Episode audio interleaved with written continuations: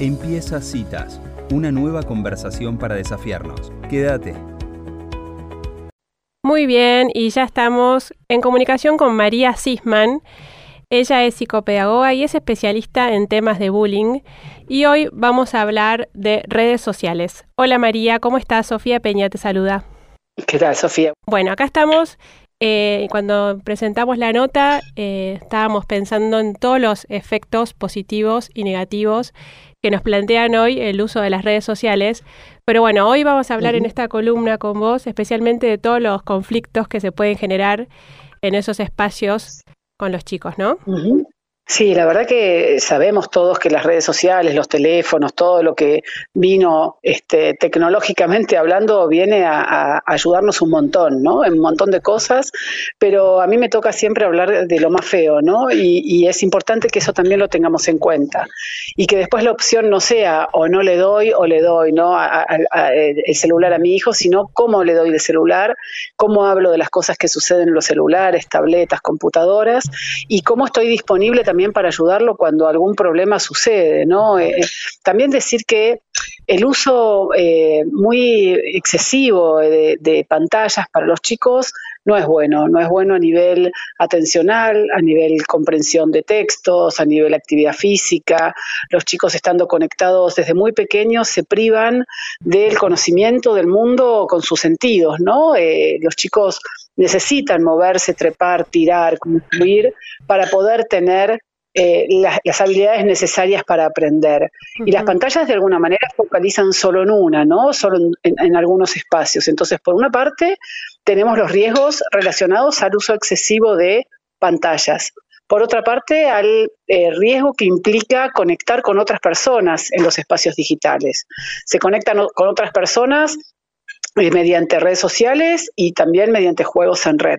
¿no? Entonces, un poquito la idea hoy es hablar de esto, de los juegos en red y las redes. María, eh, de todos los casos que vos atendés, el contacto que tenés con las escuelas y con los chicos, ¿cuán eh, ¿cuánta conciencia eh, ves en los padres con respecto a este tema que realmente están, los chicos están conectando con otras personas, o bueno, en, algunos casos, no sé si serán personas, o sea, pero que realmente, digamos, el, al entrar el mundo de Internet y de los juegos y de las redes sociales, ¿cuánta conciencia tenemos los padres de todo lo que puede implicar eso, no? No, yo creo que hay poca conciencia. Eh, en general se sabe que hay cosas malas, pero cuando las trabajamos y las vemos y vemos lo fácil que es que los chicos tengan acceso a esas cosas malas, sean personas o contenidos, la gente se va un poco preocupada. Lo que pasa es que también eh, es difícil para los padres hoy poner límites en esto. Es, muy necesario y es muy difícil, ¿no? Por el ritmo de vida que tenemos, porque todos los chicos lo piden, porque sabemos que cuando están conectados están más tranquilos y nosotros podemos hacer cosas entonces el tema es conocer cuáles son los riesgos para poder hablarlos con los chicos y para poder también ir dándoles gradualmente los dispositivos. No es necesario darle a un chico a los 8 años un celular con wifi indefinido, ¿no? Para que lo use donde quiera, para que se vaya, no sé, a la casa de un amigo y se lleve el celular o se lleve el celular a la escuela, digamos, puede tener contacto con la tecnología de una manera más cuidada, más acotada, en una computadora en casa, un rato por día, eh, que el wifi sea solamente si tiene datos en casa, pero que no lo pueda, no se pueda conectar en otra parte, que comparta un celular con los hermanos, ¿no? Evitar de todas maneras que esté eh, eh, totalmente aislado usando las pantallas y para de a poco también enseñarle a usarlas de, una manera cuidadosa con él mismo y con el entorno, con los demás. Y nos toca a los padres, digamos, eh, pasar por esos contenidos. Tenemos los padres que meternos tanto de jugar primero el juego, meternos primero en la aplicación. ¿Cuál es tu mirada? Sí, sí, yo creo que obviamente tiene que ver con las edades y eso lo vamos a poder hacer cuando son chicos, pero siempre conocer el juego. Uno a veces se queda tranquilo porque por ahí el hijo está jugando Roblox y si supieran las cosas que se pueden hacer en Roblox, no sé si estarían tan tranquilos. Me refiero a tranquilos en el sentido de dejarlos solos jugando, ¿no? Yo creo que uno puede dejarlos que juegue Roblox mirando qué juego arma en Roblox, ¿no? O uno puede dejarlos jugando a determinada cosa que probó, que conoció y, y advirtiéndole que si alguien le habla, no tiene que hablar de cosas que no sean el juego, por ejemplo, ¿no? Ir conociendo cuáles son los riesgos de cada juego como para poder decirles qué hacer. Y, básicamente se reduce a, si te dicen que vayas a, que le des tu WhatsApp, no se lo des nunca, si te hacen preguntas de tu casa no se las contesten, porque en los juegos está la gente peligrosa también. Entonces eso aplica para cualquier juego, ¿no? Y obviamente en la medida en que puedan conocer a que, a que se juegue genial. En una época solían venderse este, archivos, ¿no? O dispositivos que tenían un montón de juegos instalados. Y esos juegos instalados no siempre uno los conoce, porque por ahí venían 50 juegos, ¿no? En, en un disco en un momento. Entonces, eh, conocer los 50 juegos es raro, pero sí tenemos que tener todos los sentidos abiertos para ver que si nuestro hijo está muy ansioso, está muy nervioso, queda muy cargado después de jugar, algo nos tenemos que preguntar, ¿no? ¿Cómo será ese juego? ¿Qué le pasa cuando juega? Eh, también que sepan que si van a jugar y se van a, van a poner su cámara, no tienen que tener el, el escudo del colegio, por ejemplo. Si van a usar TikTok y van a hacer un video bailando, que no tiene nada de malo, con la red configurada de la manera más privada posible, bueno, no tienen que hacerlo con la ropa del colegio, no tienen que decir dónde viven, ni, ni si mamá y papá están o no están en casa, ¿no? Como o sea, trabajar con los chicos mm, desde ese lugar, las cuestiones de cuidado. Ya hay que plantear, aun cuando sean medianamente chicos, pero ya eh, por ahí darles hablar con los chicos de las consecuencias que puede tener, pensando en esto, ¿no? En un baile en un TikTok, que hoy por ahí hay chicas de 10 años ya haciéndolo, digamos, ¿no? Ya, bueno, hay que atravesar eso con una, con una conversación con el hijo, y decirle, mira, o sea, pensando en esto que estás diciendo vos, que cuál es el riesgo, que los secuestren, que los que identifiquen la casa, o sea, cuál, cuál es y todos esos. Por eso, entonces directamente digo, porque es algo recreativo, ¿no? Los chicos lo hacen como una actividad lúdica, pero en el fondo tiene como esta parte de decir, mm. bueno, hablar con tu hijo con esas recomendaciones que uno en otra época le hubiese dado al momento de salir a bailar, pero digo, hay que empezar a hablar de esas cosas en edades anteriores. Sí, de todas maneras yo insisto en que cuanto más tarde mejor, ¿no? Que mm. uno no tiene que darle un celular y un permiso al hijo porque todos los demás lo tienen o mm. porque todos los demás tienen ese permiso o el celular, ¿no? Tratar de, de ser claro con las propias decisiones y estilos de crianza para ver a qué edad uno le ofrece entrar a ese mundo, que es un mundo enorme y que no pueden hacerlo, no pueden entrar sin acompañamiento de mamá, papá, la abuela. Mm. Y obviamente que hay cantidad de filtros y de, sistemas como para controlarles, ¿no? Los mecanismos de control parental, está lleno, mm. pero nunca van a reemplazar nuestra mirada. Nuestra mirada que tiene que ver con esto, ¿no? Con los contenidos inapropiados que a veces también ven. Mm. Por ahí chicos de 5 años que mirando un dibujito no se dan cuenta de que en YouTube llegaron al dibujito trucho, ¿no? Entonces el aspecto es igual, pero el contenido es distinto. Mm. Y ese contenido por ahí de Peppa Pig, de Pau Patrol o de quien sean, de golpe eh, consumen drogas, eh, situaciones sexuales, o sea, contenidos que los chicos no pueden procesar a esa edad. María, María, ¿qué tal? Soy Angie, ¿cómo estás? Hola Angie. Eh, yo estaba pensando eh, un poco en esto de los permisos, ¿no? Que una vez pasada la línea, por ejemplo, que le pase a algún chico, ¿no? Que, que, que bueno, que pasa, va más allá de lo que uno quisiera como mm. padre. A mí me ha pasado de por ahí conversar con amigas que después la conversación posterior con el hijo, en el lugar de madre, también es difícil, ¿no? Porque la verdad que no tenemos por ahí ese vocabulario para hablarles desde un lugar de no de la de prohibición o de es como un vocabulario que por ahí no tenemos como ma, como madres. O sea, ¿cómo, no sé si, si escuchás o si te, te hace sentido lo que te digo, ¿no? Sí, sí, eh, hay mucho, muchas cuestiones que tienen que ver con las subculturas adolescentes o de los chicos que uno por ahí no conoce o que viene de algún juego, que viene de alguna serie. Yo siempre insisto en que si uno pone, eh, ¿qué quiere decir? Ahora apareció una publicidad, ¿no? Pero si uno pone, ¿qué quiere decir cringe en un buscador? Le va a decir, no, si uno pone qué quiere decir, eh, quién es de Coscu, le va a aparecer, o si no puede ver por ahí cinco temporadas de una serie, pone de qué va la serie tal y le aparece un resumen en cinco minutos. No, yo entiendo, claro, que hay, cada vez los chicos quieren tener más eh, secreto, digamos, en relación a sus palabras y a su comunicación, pero todo se encuentra en Google, absolutamente todo. Entonces, eh, buscando no para invadir territorio, sino para entender, ¿no? A veces ahí viene la confusión. Si yo me meto a espiar, me estoy mm. equivocando, pero si yo me meto con curiosidad y pregunto, estoy cuidando. ¿no? Entonces, eh, cuando son chicos, obviamente tenemos que poder mirar los teléfonos, pero cuando van creciendo, si uno los ve mal, también acercarnos y decir, la verdad que te veo mal y lo que me pasa a mí es que estoy preocupada, estoy preocupada y, y, por ahí no nos dice nada y entonces no nos dice nada, pero nos quedamos al lado, no nos vamos. Mm. ¿no? A veces los chicos no quieren hablar, pero sí necesitan la presencia.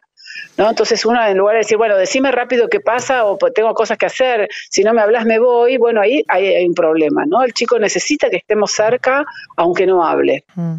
María, ¿qué tal? Elisa Pairano te saluda acá.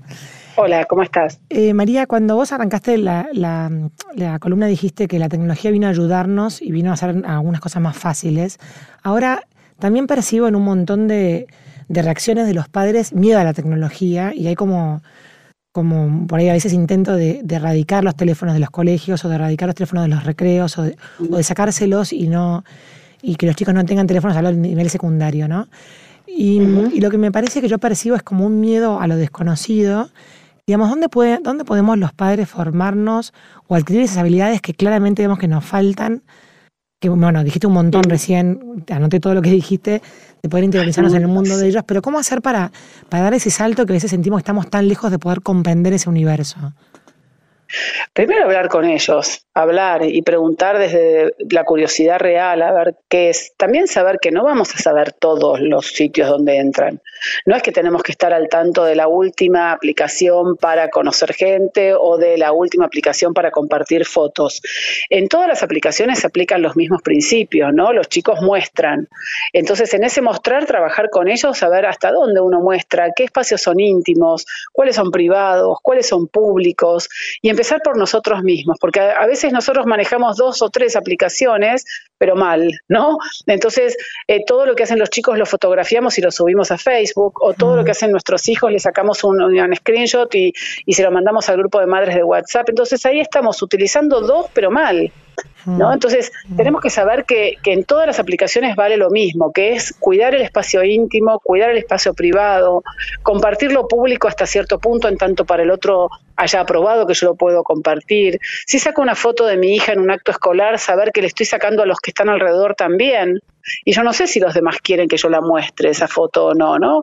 Esas preguntas son las que yo invito a hacerse ahora después de tantos años en donde después de la sorpresa que fue para todos, tenemos que ajustar algunas cosas y construir un uso ético de todo esto, ¿no? En donde no vale todo. Yo no puedo mostrar la foto de gente que no me autorizó a mostrar esa foto o, permanentemente todo lo que estoy haciendo en casa, ya sea un rezo, porque a veces uno cree que intimidad es sexo, ¿no? Y en realidad intimidad es, es mucho más que sexo, es estar en familia en una celebración, estar acompañando a un enfermo, estar por ser operado, ¿no? Y uno ve en las redes sociales todo tipo de fotos.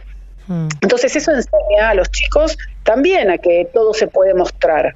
Mm. Y me parece que ahí tenemos unos pasos para atrás y darnos cuenta de que los primeros en meter la pata somos nosotros, que los chicos la meten mucho, pero necesitan que nosotros estemos atentos para poder ayudarlos a sacarlas de donde la meten y que tengan que saber también que la primera pregunta es esto que voy a hacer, ¿me daña a mí? Si la respuesta es no, avanzo, pero después tiene que venir, ¿daña a alguien? Y si la respuesta es no, avanzo. Pero esto que estoy por mostrar acá, lo mostraría en casa, lo mostraría en Navidad en la mesa, lo compartiría cara a cara. Si la respuesta es sí, bueno, puedo, pero, pero si no, no. María. Y a veces es muy tentador, ¿no? Hace poco se viralizó una carta que una mamá le hizo a su hijo cuando le regaló un teléfono. No sé si la, la, viste, pero con muchos pasos, con muchos, con muchos puntos, ¿no? y lo que me gustaba es como que era un, como un contrato, ¿no? Que ella le hacía em, sobre cómo, bueno, muchas advertencias, pero sobre todo lo que me gustó es que había una cercanía de la mamá y termina diciendo eh, si, pierdes el rumbo te quitaré el teléfono, nos sentaremos a hablar sobre ello y empezaremos de nuevo.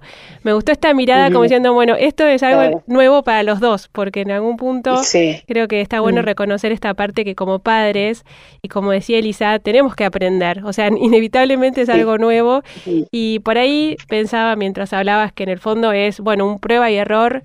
Eh, más artesanal con cada hijo en cada caso, en cada edad, ¿no? Sí, y sí, porque además va todo tan rápido que por ahí, si una tiene un hijo que ahora tiene 17 años, no se encuentra con los mismos desafíos con el de 12, son otros, ¿no? Porque era, e, es cada año que va cambiando y que, va siendo más necesario que conozcamos otras cosas. Pero me gusta mucho esto que decías, ¿no? De, del acuerdo con los hijos y de que si esto falla hay posibilidades de reparar y acá estoy para eh, empezar de nuevo con vos, ¿no? Y no quitándote todo y enojándome con vos, sino que comparto que es un aprendizaje.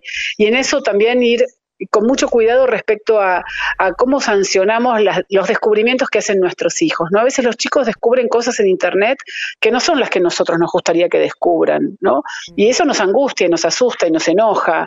Entonces reaccionamos en función de ese enojo y es por eso que los chicos después lo ocultan el doble, ¿no? Porque si sienten que nosotros nos vamos a enojar y que le vamos a quitar el teléfono, si tienen algún problema con algo, lo van a esconder. Y lo que nosotros buscamos es que no escondan los problemas, que los puedan hablar y que si no sabemos cómo funciona esa aplicación lo vamos a averiguar.